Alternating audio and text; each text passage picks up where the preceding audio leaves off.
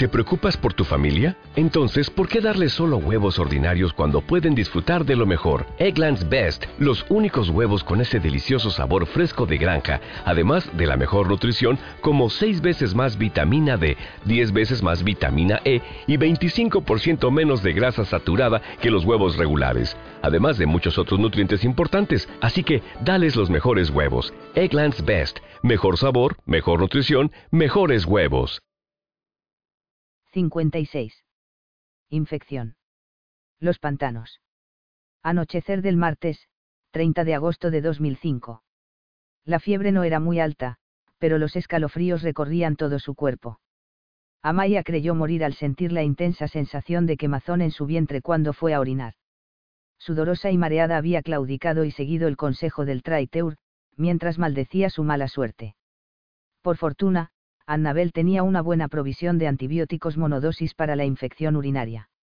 Es súper efectivo, en 24 horas esto le parecerá un mal sueño. Lo sé por experiencia. Estas aguas y sus bacterias, dijo al tiempo que diluía el contenido de un sobre en un poco de agua.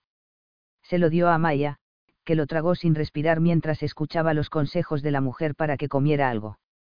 Los pescadores habían improvisado mesas colocando tableros sobre caballetes, neveras, arcones congeladores y toda suerte de muebles. Alrededor, docenas de sillas plegables cada una de un padre. Y a pesar de que le había jurado a Annabel que entre la fiebre y el dolor no podría comer nada, el apetitoso olor del refrito que hacían en una cocina portátil le abrió de inmediato el apetito. ¿Qué es lo que huele tan bien? Annabel sonrió. Era una mujer grande y fuerte a la que le sobraban unos kilos, llevaba el pelo a la altura de los hombros y se lo apartaba del rostro con una coleta que separaba la mitad del cabello en la parte superior de la cabeza.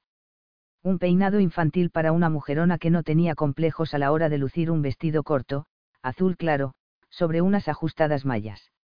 Mi marido y los chicos están cocinando yambalaía de camarones y jamón. Oh, nunca lo he probado, admitió Amaya, pero huele de maravilla.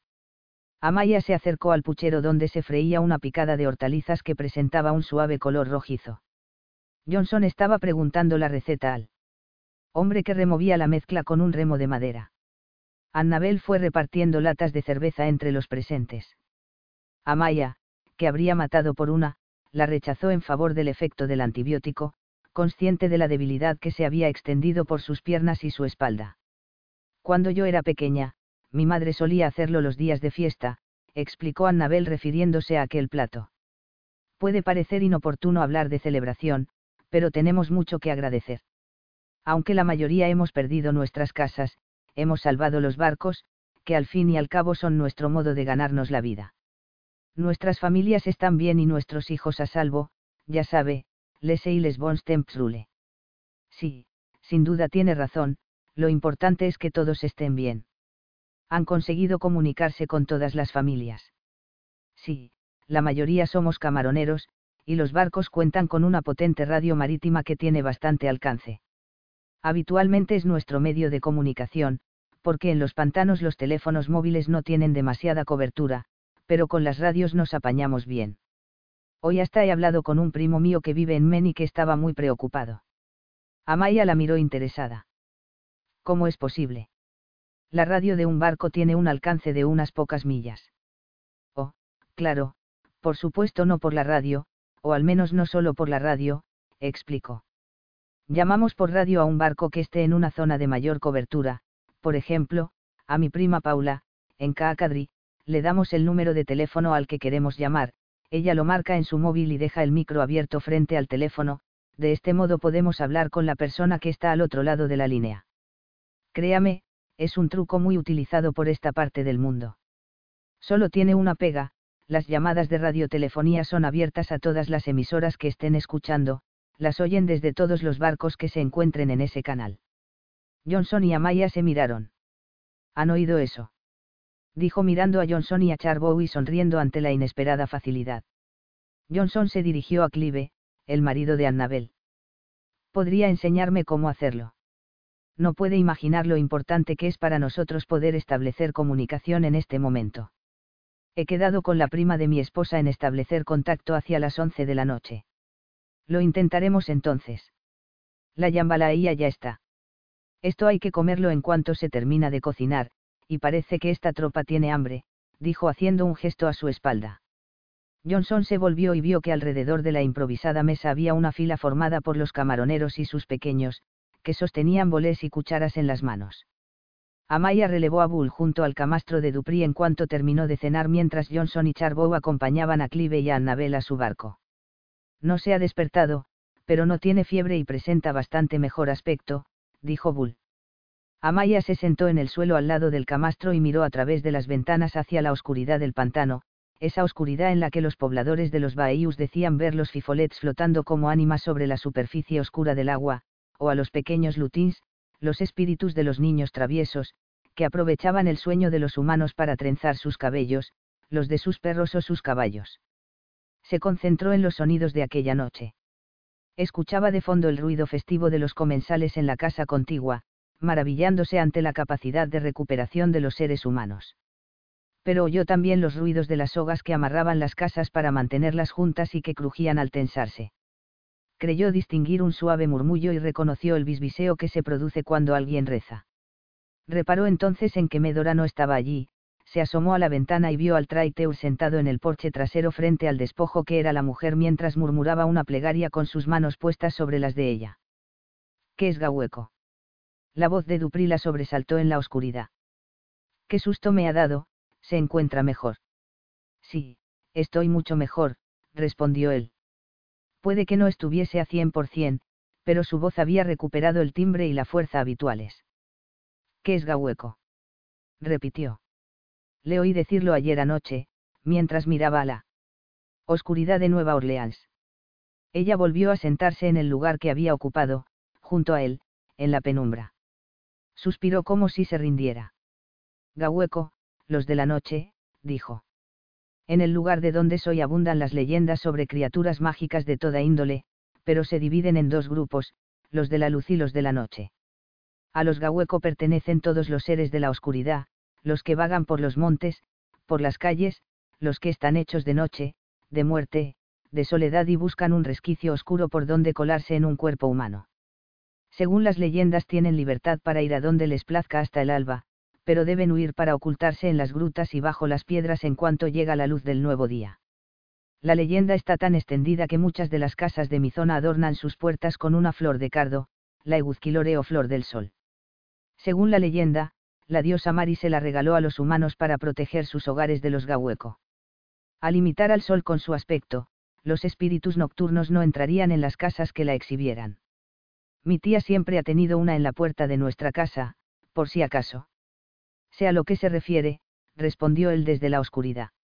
Existe un demonio en el vudú, llamado Calfou, que se sube sobre el pecho de su víctima mientras duerme y la inmoviliza, permitiéndole ser consciente de su pesadilla, pero incapaz de liberarse. Cuando era pequeño, mi tía Nana me hacía dormir con las ventanas cerradas aunque estuviéramos a 40 grados. Pensé que había dicho que era católico, dijo Amaya. Mi madre lo era. Después de fallecer mis padres, me crié con Nana. Ella insistió en que siguiese recibiendo educación cristiana, incluso me acompañaba a misa los domingos. Pero ella practica vudú. Quizá le parezca raro. No, que va. Mi tía en Grassi lee las cartas del tarot y eso que es psicóloga por la Sorbona de París. Ya ve. ¿Y usted? Yo no creo en esas cosas, respeto la fe y las creencias, un buen investigador debe hacerlo, pero nada más. Sospecho que no siempre fue así, aventuró Dupri. Como dijo usted, el lugar donde nacemos tiene sobre nosotros una influencia innegable, y cuando eres de un lugar como Baztán, darle cabida a esas cosas resulta tan natural como hacerlo en los pantanos. Ayer, mientras veía Nueva Orleans a merced de la oscuridad, recordé esa historia y pensé que, de alguna manera, por más que amaneciese, los de la noche se habían hecho con la ciudad. Lo que ocurrió después solo vino a confirmarlo. Nueva Orleans está bajo un hechizo perpetuo de la noche de Sameidi, como en esos cuentos en los que un malvado brujo encanta a una ciudad y a toda su corte. Es una leyenda preciosa, y muy interesante. Pero cuando le pregunté por esas historias junto al tejado de los Allen usted las negó, dijo desconocerlas, no acordarse. Y es cierto, en parte. Pertenecen a un lugar y a un tiempo que ya no está en mi vida, que ya no importa.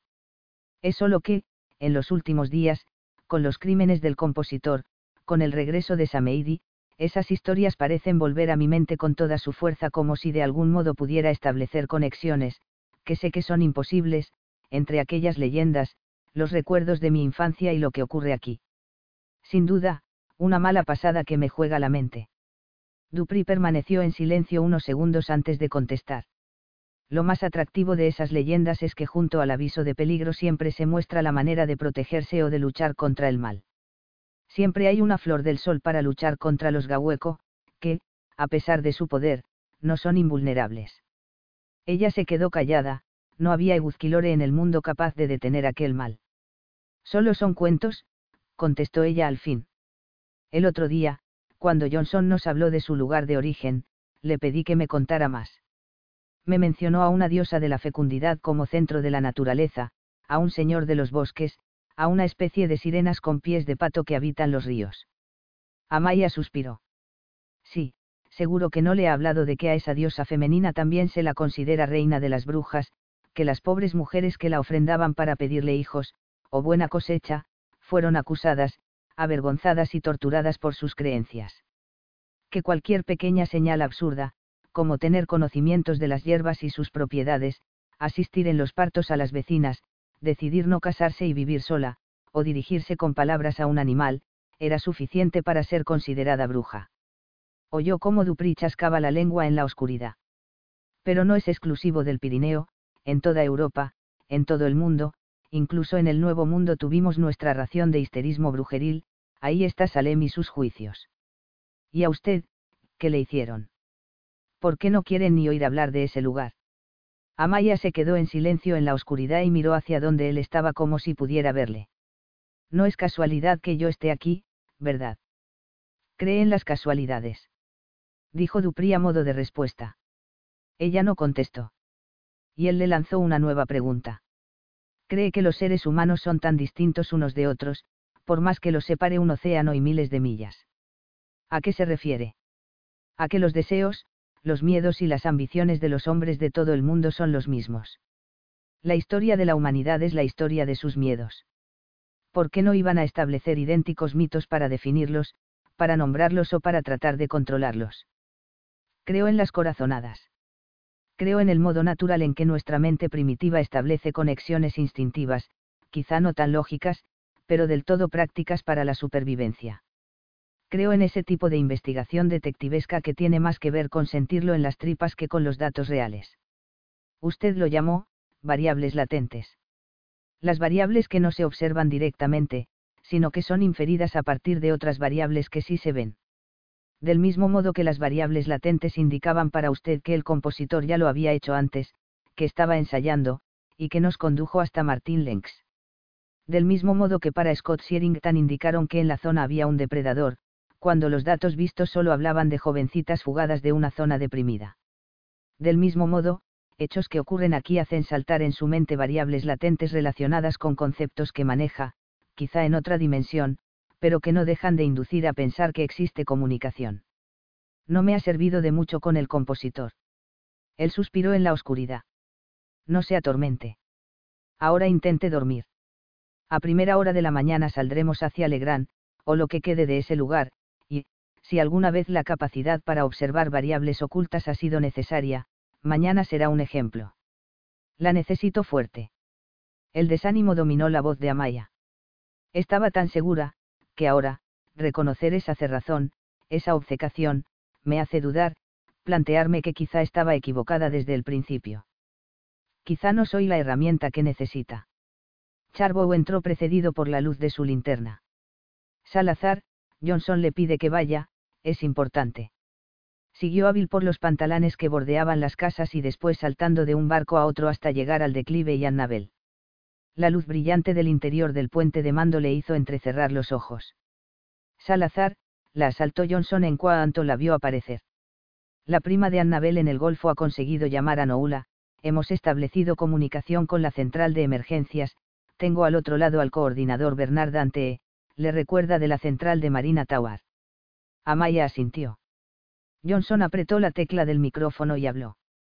Bernard, tengo a mi lado a la subinspectora Salazar, es tan amable de repetirnos lo que acaba de decirme. La voz metálica y algo quebrada por la distancia llegó a través de los altavoces de la cabina. Hola, subinspectora, me alegra saber que están bien. Hace escasamente dos horas, un grupo de la Guardia Nacional de Texas ha hallado en un domicilio cerca de la Plaza Jackson a una familia integrada por seis miembros, todos muertos por disparos. En cuanto los han encontrado han llamado a nuestro número para ponerse en contacto con la policía y, al describir el escenario, he pensando de inmediato en ustedes. Amaya abrió la boca y jadeó sobrecogida. Se volvió hacia Johnson, que asintió expectante, y Charbow, que la miraba atónito. Nerviosa, se humedeció los labios mientras trataba de poner en orden sus pensamientos y las preguntas que se amontonaban en su mente. Jefe ante, sería vital que pudiese hablar con el grupo que los encontró. Me temo que va a ser imposible. Haré todo lo posible por ponerlos en contacto si vuelven a comunicarse, pero están haciendo batidas por todas las casas para sacar a la gente. Distintos cuerpos del ejército han llegado hoy a la ciudad y está previsto que mañana a primera hora de la mañana se inicien las labores de evacuación total y obligatoria de Nueva Orleans. Comenzarán a salir autobuses y camiones en dirección a todos los estados colindantes, y tras la revisión de las casas, hogar por hogar, todas las fuerzas y grupos de rescate tienen orden de colaborar en la evacuación. Pero como le he dicho, al ver las coincidencias con los datos que ustedes nos habían dado, he intentado reunir toda la información posible. Espero poder ayudarlos. Amaya resopló. Mejor eso que nada. Apretó el micrófono y preguntó. ¿Qué puede contarme? Tres mujeres y tres varones, tres de ellos muy jóvenes, adolescentes. Una de las mujeres era una anciana. Todos presentaban disparos en la cabeza. Y todos los cuerpos estaban alineados en la misma dirección. Aunque no me han especificado cuál era. Junto a la mano del hombre adulto había un revólver. Dijeron algo sobre que la casa podría haber sido revisada anteriormente. Sí, en efecto, pero les llamó la atención que la marca era la de su propio grupo, aunque estaban seguros de que nadie de su división había estado allí. Igual que en Jefferson, susurró Johnson. Amaya se mordió el labio antes de preguntar. Aunque sabía que era muy improbable que alguien hubiera reparado en algo así, tenía que preguntarlo. Jefe, ¿recuerda si mencionaron que hubiera un violín en el lugar? No, no mencionaron nada. Y esto es lo más importante, jefe, le indicaron cuánto tiempo podían llevar muertos. En eso puedo ayudarle, dijo animado ante la perspectiva de ser útil. Entre los integrantes del grupo había un sanitario. En el momento en que se produjo la llamada afirmó que no llevarían muertos más de dos o tres horas. Amaya miró a Johnson y a Charbow sobrepasada por la información que acababa de recibir. Levantó el micro y apretó de nuevo la tecla. Jefe ante, sabe cómo se ha procedido con el escenario. El domicilio ha sido precintado como escenario de un crimen. Huelga decir que no se ha procesado criminalísticamente, ni se han podido trasladar los cadáveres, pero está sellado, que es todo cuanto se puede hacer ahora mismo. Gracias, jefe. Ha sido de gran ayuda. Cuando cerró la comunicación, dio las gracias a la prima Paula en. Kaakadri, se volvió hacia el portón de la cabina y vio a Dupri, que había estado escuchando. Se dirigió a él. Tenemos que regresar, tengo que ver a esa familia. Él la miró valorando su petición.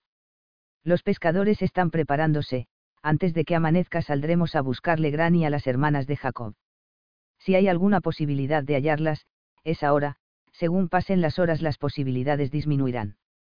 No llegué a tiempo de salvar a Médora, pero estamos seguros de que las retienen un tiempo antes de que desaparezcan definitivamente. No puedo irme ahora sabiendo que pueden acabar como Médora Liret. Las buscaremos, después, sea cual sea el resultado, volveremos a Nueva Orleans. Pero, protestó ella. Entendía lo que Dupri quería, pero el vuelco en los acontecimientos demostraba que el compositor estaba en Nueva Orleans, que ella tenía razón. Se sentía como un sabueso que ha detectado un rastro y no puede oler nada más que no sea la presa que busca. Dupri lo sabía, por eso le contestó. Él no va a ir a ninguna parte. Si es listo, y lo es, saldrá de la ciudad entre los refugiados cuando el ejército comience la evacuación. Y ya escuchado Ante, mañana empezarán con los heridos y los enfermos.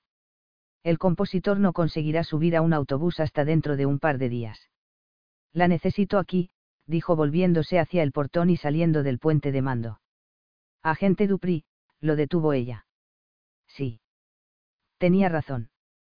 Tucker no sabe una puta mierda. Él sonrió a la oscuridad. 57. La navaja de Occam.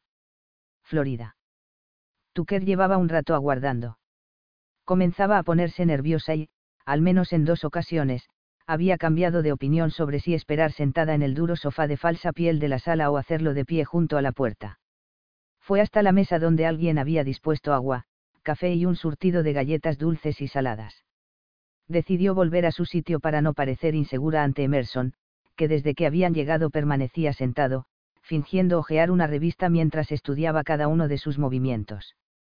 Por Dios que aquel tipo le resultaba irritante hasta decir basta. Acababa de sentarse cuando un hombre, que debía de ser el secretario, abrió la puerta y retrocedió dos pasos para dejar pasar a Rosenblatt. El senador republicano por Florida, Stephen Rosenblatt, era un hombre impresionante. Alto y sobrado de peso, tenía el rostro rudo y oscuro de quien ama la vida al aire libre y toma demasiado el sol. En contraste, vestía de modo elegante, con un traje de color tostado, de impecable factura, que hacía resaltar aún más el excesivo bronceado de su piel. Llevaba el abundante cabello, corto y peinado hacia atrás, cubierto de una pátina brillante que Tucker no veía en un hombre desde hacía años. Reconoció el aroma gomoso de la brillantina. Lamento haberlos hecho esperar, dijo entrando con un ímpetu que arrastró el aire tras él. Me temo que me he entretenido más de lo previsto inicialmente. Los médicos me han permitido ver a mi yerno. Tucker sonrió mientras le estrechaba la mano y pensaba en abroncar a Emerson por permitirlo. Se suponía que ellos serían los primeros en hablar con el detenido en cuanto le quitasen la intubación. Claro que, por otra parte, se puso en la piel del policía de uniforme que vigilaba la puerta y entendió que, en su casa, nadie se opusiese a los deseos del senador por Florida. Más tarde, al repasar la conversación, se reconvendría por no haberse dado cuenta de que había dicho, mi yerno. El senador se sentó en el sofá sin indicarle que hiciera lo mismo. Tomó entre sus gruesas manos un informe guardado entre tapas marrones que le tendió el hombre que lo acompañaba. Así que es usted la agente Estella Tucker, del FBI, y al mando de la operación que ha puesto a salvo a mi hija y a mis nietos y ha acabado con mi yerno en el hospital. Ella asintió firme, con las manos atrás, y consciente del fastidio de Emerson al ser ninguneado. Y dígame, agente Estella Tucker, ¿usted cree que yo soy idiota? Tucker lo miró desconcertada, consciente de cómo la sonrisa que había ensayado se helaba en su rostro y de que el agente Emerson era todo atención, no tan molesto, al parecer. Por supuesto que no, señor, acertó a decir ella. Solo pregunto, ¿por qué debe pensar que no investigué a Brad Nelson cuando mi hija se enamoró de él? Un hombre sin rostro, sin identidad, resucitado de un incendio y la hija de un senador. Por supuesto que le investigué, y sabe qué. No solamente descubrí que estaba limpio, sino que, además, era un buen hombre que había superado adversidades a las que pocas personas tienen que enfrentarse en toda su vida. Mantengo desde entonces una excelente relación con él. No crea que no sé que es un hombre feroz, un salvaje, si quiere. Pero también yo lo soy y respeto a esa clase de hombres, siempre que sean capaces de controlarse y dirigir esa fuerza hacia algo bueno. Durante años lo hizo. Y luego, no sé qué pasó, puede que fuera debido a su trabajo, o que simplemente terminó por salir su naturaleza. Mi yerno metió la pata con mi hija, y mi hija es igual de brava que yo. Se lo ha hecho pagar muy caro desde entonces, y me parece bien. Pero aprecio a Nelson, y él a mí. Cuando vio que su vida se iba al garete, vino a mí como a un padre, a pedir ayuda y sé que ha estado intentando corregir aquel error desde entonces. Lleva ocho meses alejado de su familia, va a cursos de control de la ira. Ha estado encerrándose en el desierto con chamanes, psicólogos y psiquiatras, que lo han sometido a todo tipo de terapias para aprender a controlar esa ferocidad. En todas las ocasiones en las que se supone que estaba en distintos lugares del país asesinando a esas familias, dijo señalando las tapas del informe, estaba realmente en terapia con grupos de apoyo que se reúnen para hacer retiros terapéuticos en el desierto de Texas. Lo sé porque corro con los gastos, y, gracias a esto, he tenido cumplida información de los progresos de Brad en este tiempo. Tucker tenía la boca abierta, la cerró al darse cuenta y se humedeció los labios mientras pensaba rápidamente. Senador, es usted muy generoso, y es de apreciar su gran corazón, pero debe tener en cuenta que Brad Nelson fue detenido cuando irrumpió armado en la casa de su hija y sus nietos. Tiró la puerta abajo a patadas, señor. He recibido entrenamiento como tiradora. El arma por delante, sujeta con ambas manos, amartillada, dijo uniendo sus manos para acompañarse del gesto. Le aseguro que su yerno iba a disparar a su familia, lo hizo contra uno de los policías que había en el interior de la casa. Nadie con buenas intenciones entra así en un domicilio. Quizá lo que más ofendió a Tucker fue la reacción de Rosenblatt en ese momento. El senador miró a su secretario con gesto incrédulo como si le costase concebir tanta ineptitud. Luego se volvió hacia ella, arrojó el informe de tapas de cartón sobre la mesa y le habló como a una niña pequeña a la que se explica dónde está la gracia de un chiste. Vio a uno de sus tiradores vestido de negro agazapado en la azotea. Pensó que eran ladrones o asesinos que iban a por su familia. No es un secreto que los enemigos de la libertad odian a los senadores de este país. Que mi familia vive aquí es un hecho de sobra conocido en esta comunidad. Brad Nelson es un magnífico policía, capacitado y autorizado para llevar su arma. Entró armado, en su casa, estaba defendiendo a, su familia, dijo el senador poniéndose en pie y saliendo de la sala. La agente Tucker sintió como el mundo se le venía encima. Un intenso mareo sacudió su cabeza. Retrocedió dos pasos y se dejó caer en el sillón de rígida piel sintética, pero aún tuvo ocasión de escuchar, y de ver, un par de cosas antes de fundir a negro, al secretario del senador, que se inclinó sobre ella antes de salir para decirle. Prepárese para una demanda. Y al agente Emerson, que salía tras ellos diciendo. Me posicioné en contra de esta operación desde el principio. 58 compás de espera. Hospital Cherati, Nueva Orleans. Martín pasó la lengua por sus labios resecos y notó que en la comisura se le había formado una ampolla. Por fin volvía a pensar con claridad. Se preguntó durante cuántas horas había tenido fiebre antes de ser consciente. El calor y la humedad de Nueva Orleans se asemejaban en muchos momentos al agobio y la calentura febril. La debilidad y el mareo eran fácilmente achacables al esfuerzo de caminar por las aguas, y al arrebato de gratitud que le producía enviar a una familia al cielo siempre le sucedía la sensación de malestar, de obligación inconclusa, que no estaría satisfecha hasta que hubiera salvado a su verdadera familia. Supuso que se encontraba tan mal por eso, porque el tiempo se acababa, porque en el fondo sabía que todas aquellas familias podían constituir una suerte de ensayo general, pero no eran su familia. Estaba haciendo el trabajo a otros mientras su propia casa se desmoronaba. La fiebre había llegado primero, pero no la reconoció hasta que comenzó a sentir frío. Estaba completando su labor, su parte del trabajo con aquella familia de la calle Seartra con Jackson. Un escalofrío recorrió su cuerpo sorprendiéndole por su violencia. Empezó a temblar. Al levantar la pernera de su pantalón había descubierto el motivo. El vendaje estaba saturado y pegajoso. Una especie de pulpa amarillenta supuraba entre el entramado de gasa como si una legión de hongos creciese allí. La carne alrededor de la herida estaba tersa y caliente, con un preocupante tono violáceo, y tan inflamada que la venda había quedado incrustada en la carne como un sucio silicio. No recordaba bien cómo había llegado al hospital Cherati, fue como si descubrir el motivo de su malestar lo hubiera precipitado al mareo y a la debilidad. Se acordaba de haber caminado por la calle entre la muchedumbre.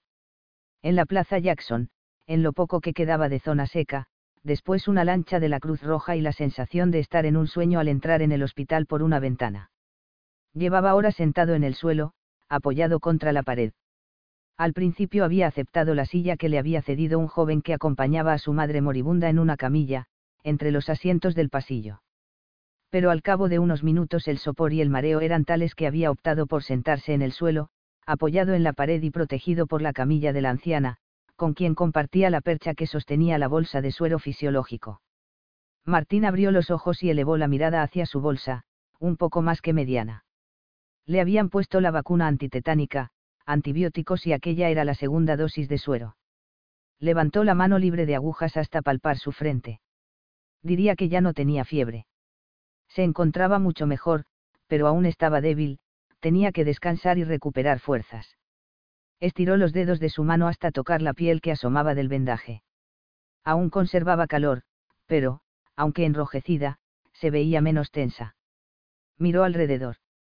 El joven que le había cedido el asiento estaba llorando con la cabeza entre las manos.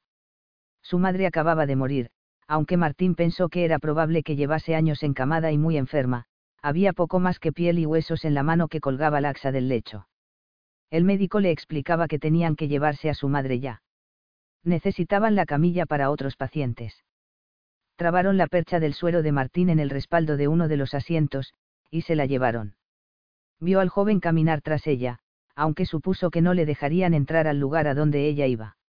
Martín pensó que aquel joven era un buen hijo, se preguntó si ella habría sido una buena madre y, de pronto, se encontró pensando en la suya y en cómo la había enviado al cielo.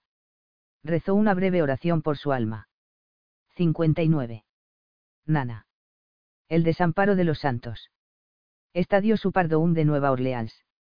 Nana se despertó de nuevo. No estaba segura de si habían pasado unos minutos o unas horas.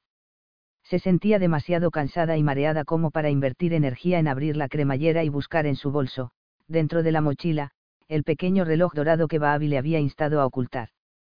Como cada vez que despertaba, una capa de gotas de sudor florecía en su piel deshidratándola un poco más. Daba igual, podía sentir la camisa pegada a su espalda y cómo las gotas resbalaban por su pecho y por su vientre, bajo el plástico de la mochila que mantenía sujeta al cuerpo maldijo las ganas de orinar que la torturaban desde hacía horas y que estaba segura de que no podría controlar mucho más. Miró alrededor, y, aunque parecía imposible, habría jurado que había más gente. Tomó una bocanada de aire viciado y sucio que olía a orines, a sudor y al aliento de miles de personas. Lamentó la debilidad que la acechaba y pensó en terminarse, tal vez, la media barrita de cereales y chocolate que guardaba en la mochila. La náusea en su estómago acució las ganas de orinar. Había prometido a Baabi esperar allí, pero había pasado todo el día, una noche y volvía a ser la mañana. Si no salía pronto de allí terminaría por hacérselo encima, y eso sería terrible. A pesar del hedor de aquel lugar aún podía distinguir el tufo amoniacal de la orina que se había secado en su falda, solo para volver a humedecerse de sudor. Tomando su bastón, puso una mano en el hombro del hombre que se sentaba más cerca mientras le rogaba. Por favor, me ayuda a levantarme. Pensó en un principio, pobre ilusa, en llegar hasta los lavabos más cercanos. Le daba igual en qué estado estuvieran. Aunque tuviera que hacerlo en el suelo, podría soportarlo si al menos había un lugar donde ocultarse. Pensó en cómo las circunstancias nos llevan a aceptar como admisibles las mismas cosas que 24 horas atrás habríamos jurado no hacer jamás. Nana era una mujer educada a la antigua usanza, de las que aún se ruborizaban cuando debían descubrirse ante su médico. Pensar en agacharse y hacer sus necesidades en público era para ella algo inconcebible. Le costó más de media hora llegar hasta las puertas de los servicios y, ya desde lejos, percibió en el suelo el pestilente charco, engordado por el chapoteo de miles de pies. En un par de ocasiones sintió como la goma en el extremo de su bastón resbalaba sobre la inmundicia y, sin opción, siguió caminando conducida medio en volandas entre la gente que, aprisionada, la arrastraba hacia la salida. Junto a la puerta, los grupos que intentaban entrar se mezclaban peligrosamente con los que salían, provocando que, por momentos, la gente quedase atascada en un tapón que se mantenía así unos segundos, hasta que alguien avanzaba en una u otra dirección. Nana sintió el viento en la cara. Estaba caliente y húmedo, y apestaba. Pero lo prefirió al aire viciado y cargado del interior. Casi alcanzaba la puerta. Entonces alguien la empujó de un lado, de otro. La goma de su bastón resbaló y Nana cayó hacia adelante quedando de rodillas y parando el golpe con las palmas de las manos, que golpearon el suelo con una fuerza que fue incluso audible. El impacto en las rótulas escaló por sus piernas hasta la cadera, que aulló de puro tormento. Pero Nana no prestó atención al dolor, solo tenía espacio para el pánico al verse arrojada al suelo. Reducida en altura. Superada. Pensó que era su fin, que moriría allí, entre toda aquella gente llegó a recibir un par de pisotones en las pantorrillas antes de que una mujer que pasaba, y que después se perdió entre la multitud, la agarrase de la axila tirando de ella de un modo muy doloroso, pero que la puso en pie evitando que la aplastasen. Nana continuó caminando, zarandeada. Había perdido su bastón.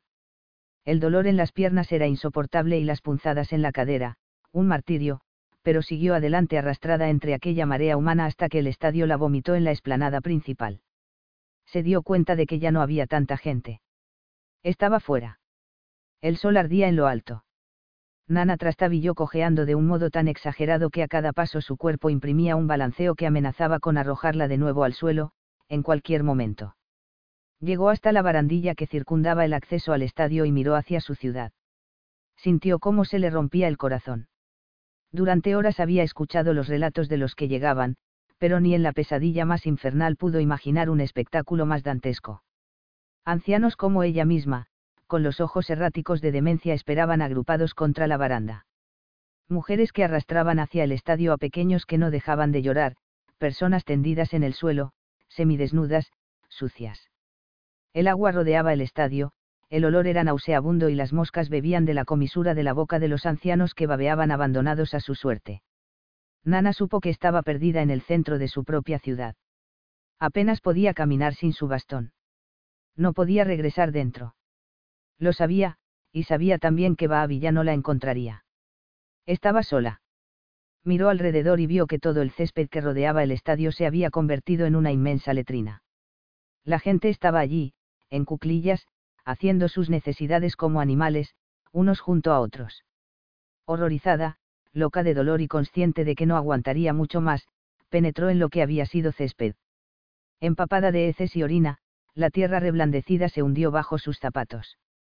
Se acercó a la pared evitando pisar la inmundicia y, llorando, se levantó la falda, se agachó un poco y orinó, mientras el ejército irrumpía con sus camiones en la zona de acceso al estadio y los soldados comenzaban a descender de las traseras. Dale más potencia a tu primavera con The Home Depot. Obtén una potencia similar a la de la gasolina para poder recortar y soplar con el sistema OnePlus de 18 voltios de Ryobi desde solo 89 dólares. Potencia para podar un tercio de un acre con una carga. Potencia para recortar el césped que dura hasta dos horas. Y fuerza de soplado de 110 millas por hora. Todo con una batería intercambiable. Llévate el sistema inalámbrico OnePlus de 18 voltios de Ryobi. Solo en The Home Depot. Haces más. Logras más.